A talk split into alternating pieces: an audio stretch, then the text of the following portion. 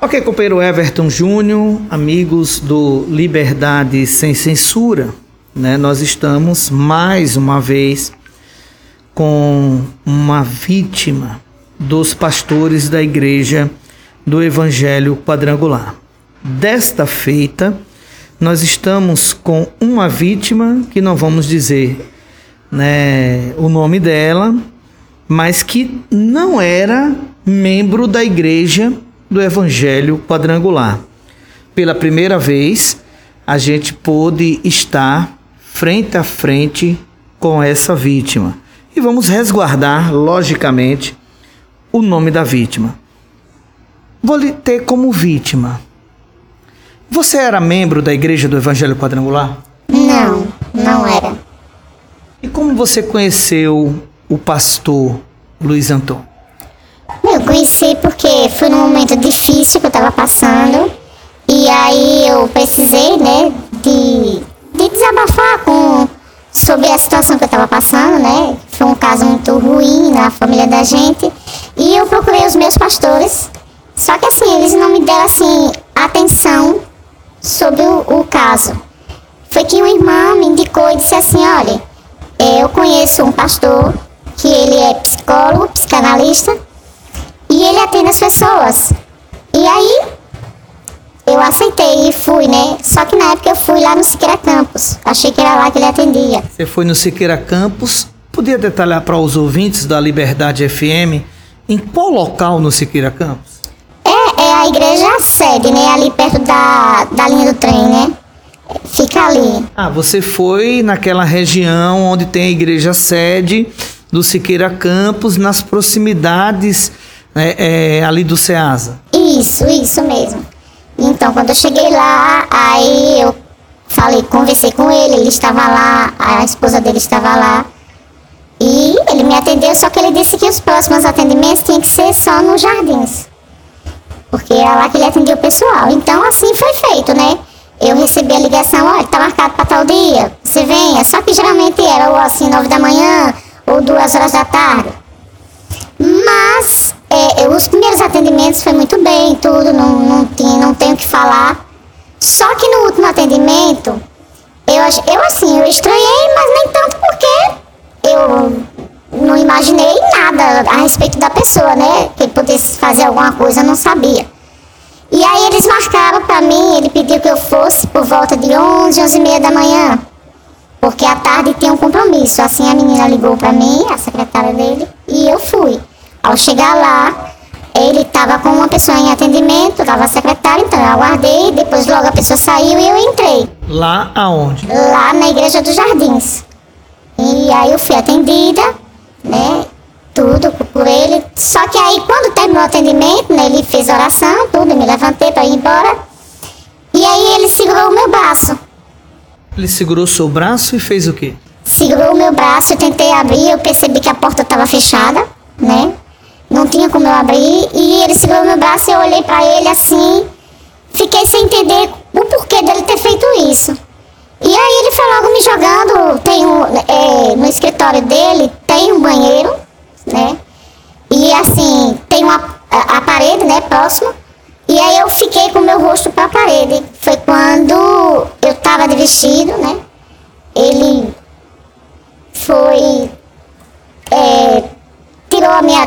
eu tentei segurar, eu segurei, é, para poder ele não, não deixar ele fazer isso. Mas eu não tenho força suficiente e infelizmente aconteceu, né? E aconteceu o pior, né? Você traz para mim, para os ouvintes do Liberdade FM, pelo que eu entendi, que o pastor Luiz Antônio é, a convidou para ir para a Igreja Jardins você, na hora que ia saindo, ele segurou no seu braço, retirou sua calcinha e tentou estupro? Ele não tentou, ele estuprou. Porque eu não permiti, mas ele fez. Infelizmente, ele acabou ejaculando em mim.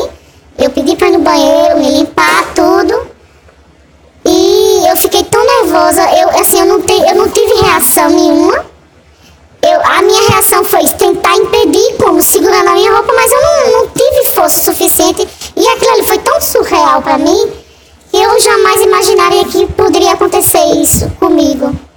Né? E aí eu, ao sair do banheiro, ele olhou para mim e disse, olha, não comente isso com ninguém, porque eu sou uma pessoa muito conhecida no estado. Já você. E aí ele fez aquele gesto que eu era o quê? Eu não era nada. Você tinha quantos anos na época? Eu tava com uns 36, 37 anos por aí.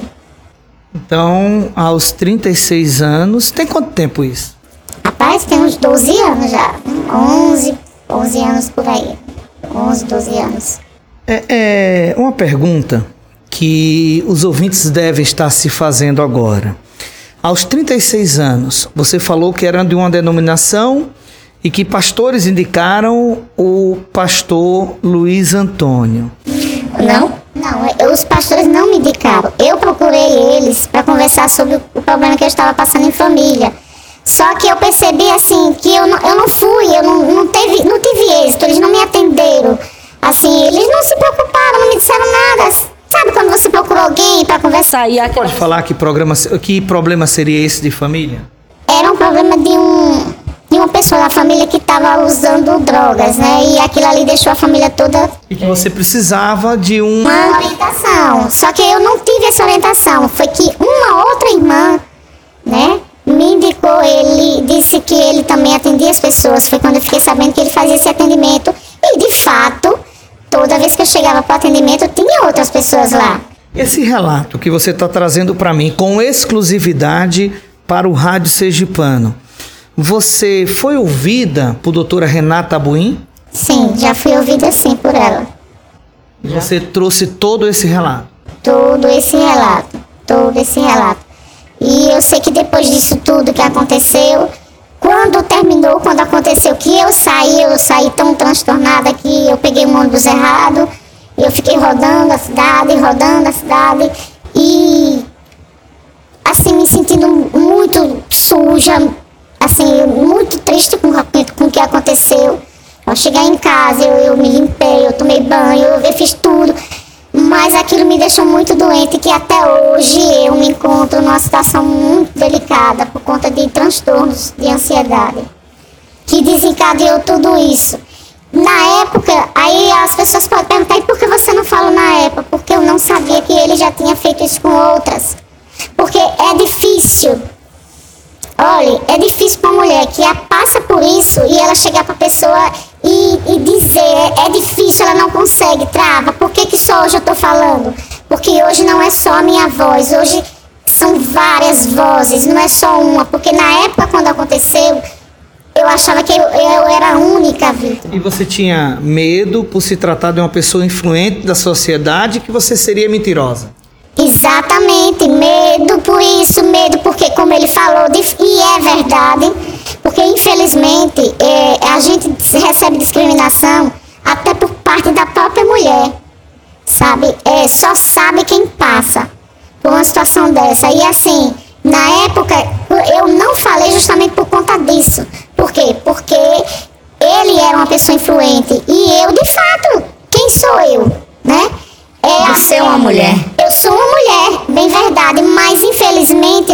sociedade que nós temos hoje o preconceito é muito grande.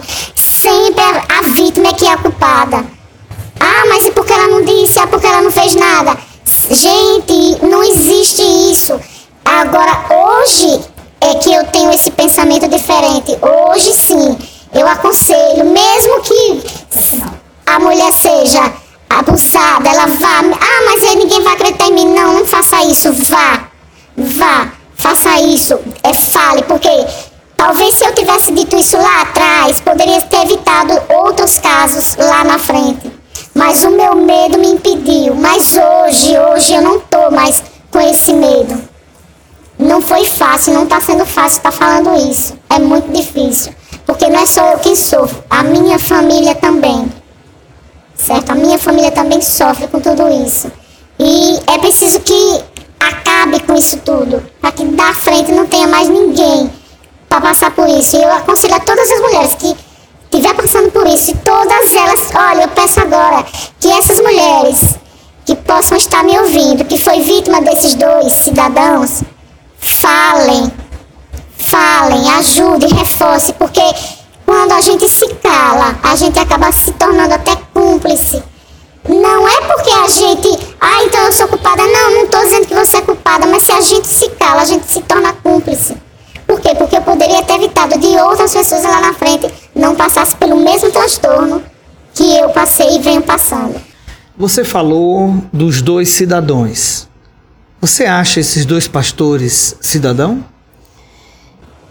Eu falo cidadão porque modo até de falar, porque assim, eu, eu até então, né, vamos ver o que que é, é, eu fico com, assim, não é com receio de me pronunciar em relação a isso.